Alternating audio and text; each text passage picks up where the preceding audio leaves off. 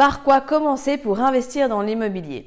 Bonjour à tous et bienvenue sur Real Estate in Belgium, votre chaîne dédiée à l'immobilier 100% belge. Je suis Elodie Sorgelose, je suis investisseuse, coach immobilier certifié, conférencière, fondatrice de Real Estate in Belgium, un organisme qui a pour but de vous aider à investir dans des biens qui vous rapportent de l'argent chaque mois. Dans cette nouvelle vidéo, nous allons voir ensemble par quel investissement commencer lorsque vous débutez dans l'investissement locatif. Avant d'aller plus loin, je vous invite à vous abonner à la chaîne afin de ne pas manquer les prochaines vidéos, de la commenter, de la liker si vous le souhaitez, de me dire aussi les thématiques que vous souhaiteriez que j'aborde afin de toujours vous apporter plus de valeur et surtout ne repartez pas sans le cadeau que je vous offre. Ça se trouve juste ici en dessous de la vidéo et ça va grandement vous aider lors de votre demande de financement.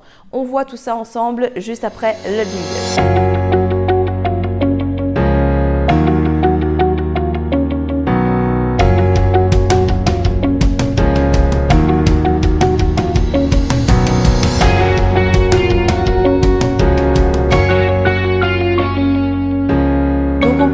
Question de savoir, Elodie, par quel type d'investissement je dois commencer lorsque eh bien, je veux acquérir mon premier bien.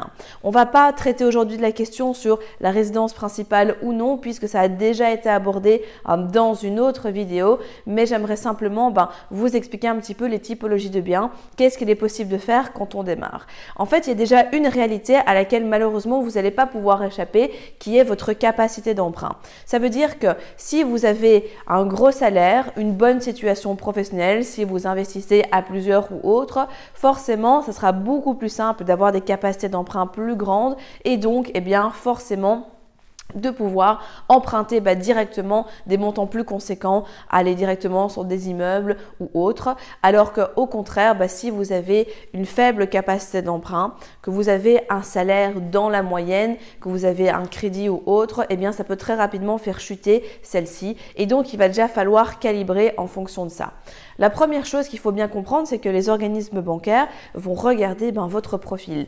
Est-ce que vous êtes salarié? Si oui, est-ce que vous êtes en CDI Si depuis combien de temps? Si au contraire vous êtes en CDD, c'est pas spécialement un frein vous pouvez quand même investir, mais ce sera un petit peu plus complexe. Ils vont juste regarder la régularité en fait à laquelle vous avez travaillé. Si ça fait, j'invente, 5 ans que vous, vous enchaînez les CDD ou de l'intérim, bah vous savez prouver qu'il y a une intériorité à tout ça et donc ça sera moins problématique. Par contre, si actuellement vous êtes au chômage à la mutuelle ou vous êtes étudiant, bah ce sera beaucoup plus compliqué, sauf si vous avez quelque chose à mettre en garantie.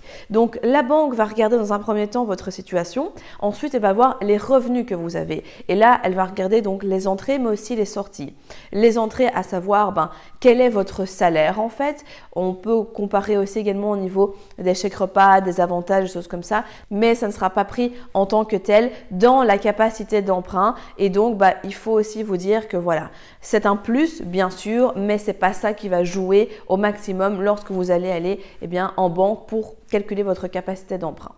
Ensuite, elle va regarder si vous avez des crédits, crédit à la consommation, crédit auto, crédit pour un bien immobilier peut-être si vous êtes déjà propriétaire ou si vous avez bah, des crédits travaux ou autres, même les crédits téléphones que vous faites euh, chez Orange, chez Proximus et autres, il faut bien faire attention parce que ce sont des lignes de crédit que vous ouvrez. Même le simple fait en fait d'avoir une carte de crédit ouvre une ligne de crédit et fait baisser votre note en banque. On aura l'occasion de revenir sur une vidéo euh, différente un peu plus tard qui parlera du scoring bancaire et donc de la, de la note en fait que la banque vous attribue euh, dans ces dossiers.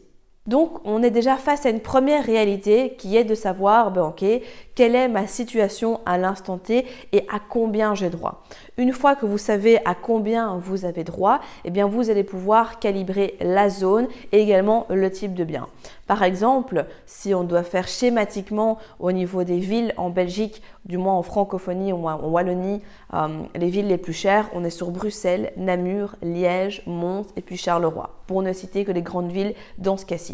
Ça veut dire quoi? Ça veut dire que si vous avez une capacité d'emprunt qui est relativement faible, mais que vous voulez par exemple faire de la colocation, eh bien malheureusement, les marchés du dessus vont être inaccessibles pour l'instant et donc il faudra plutôt vous concentrer sur le marché par exemple du Hainaut avec Mons et Charleroi. Par contre, si vous avez une capacité d'emprunt qui est plus haute, ben là, vous pouvez totalement aller sur Liège, sur Namur, etc. C'est juste que les prix euh, de l'immobilier sont plus élevés et donc forcément, ça va demander une capacité d'emprunt plus grande. Donc déjà au niveau des chiffres, ça va calibrer. Et puis ensuite, au niveau de la typologie de biens, forcément, l'immeuble de rapport est le plus cher. Ensuite, il y a les maisons slash appartements. Alors pourquoi c'est pas soit de la maison ou l'appartement en premier et inversement? C'est qu'en fonction des marchés, vous allez voir que parfois, il y a des appartements qui sont plus chers que des maisons et des maisons qui sont euh, plus chères que des appartements. Donc ça, vous devez étudier votre marché pour savoir ben, réellement ce qu'il en est. Et puis, ben, vous avez tout ce qui est euh, gamme du dessous avec les studios, euh, le stationnement, etc. Je ne parle pas dans ce cas-ci, bien évidemment, de tout ce qui est locaux commerciaux, puisque ça, c'est encore quelque chose qui est totalement différent. Donc, vous allez voir aussi concrètement par rapport à votre marché que vous avez sélectionné en termes de prix, bah, qu'est-ce que vous pouvez trouver sur ce marché-là en termes de typologie de biens.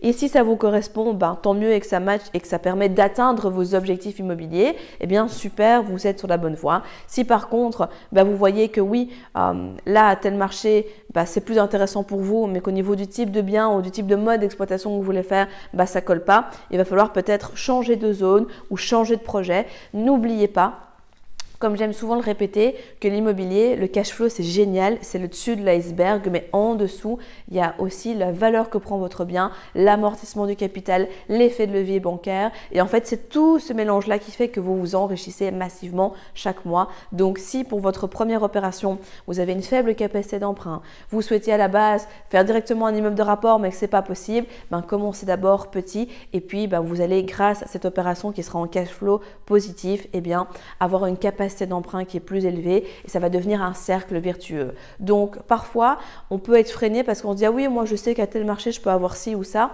et en fait la réalité nous montre que malheureusement c'est pas possible. Ne vous découragez pas, commencez par ce que vous pouvez faire en premier et puis montez crescendo. Mais il n'y a pas de bonne ou de mauvaise réponse, il n'y a pas euh, de, de typologie de biens type que je peux vous renseigner directement comme ça, tout simplement parce que ça va fortement dépendre de votre situation, de ce que vous souhaitez faire, de vos objectifs et donc bah, bien évidemment du marché aussi dans lequel vous allez investir. Si vous êtes arrivé jusqu'au bout de la vidéo, c'est qu'il est fort à parier que l'investissement immobilier en Belgique vous intéresse. C'est pourquoi je vous invite à vous abonner à la chaîne YouTube afin de ne manquer sous aucun prétexte les prochaines vidéos exceptionnelles qui vont être publiées. Mais également, surtout, ne repartez pas sans votre cadeau offert. Pour cela, rien de plus simple, il vous suffit de cliquer juste en dessous de la vidéo sur le lien et vous allez accéder directement au que je vous offre et qui va grandement vous aider lors de votre demande de financement. En attendant, je vous dis à très vite, prenez soin de vous et on se retrouve très prochainement pour de nouvelles aventures.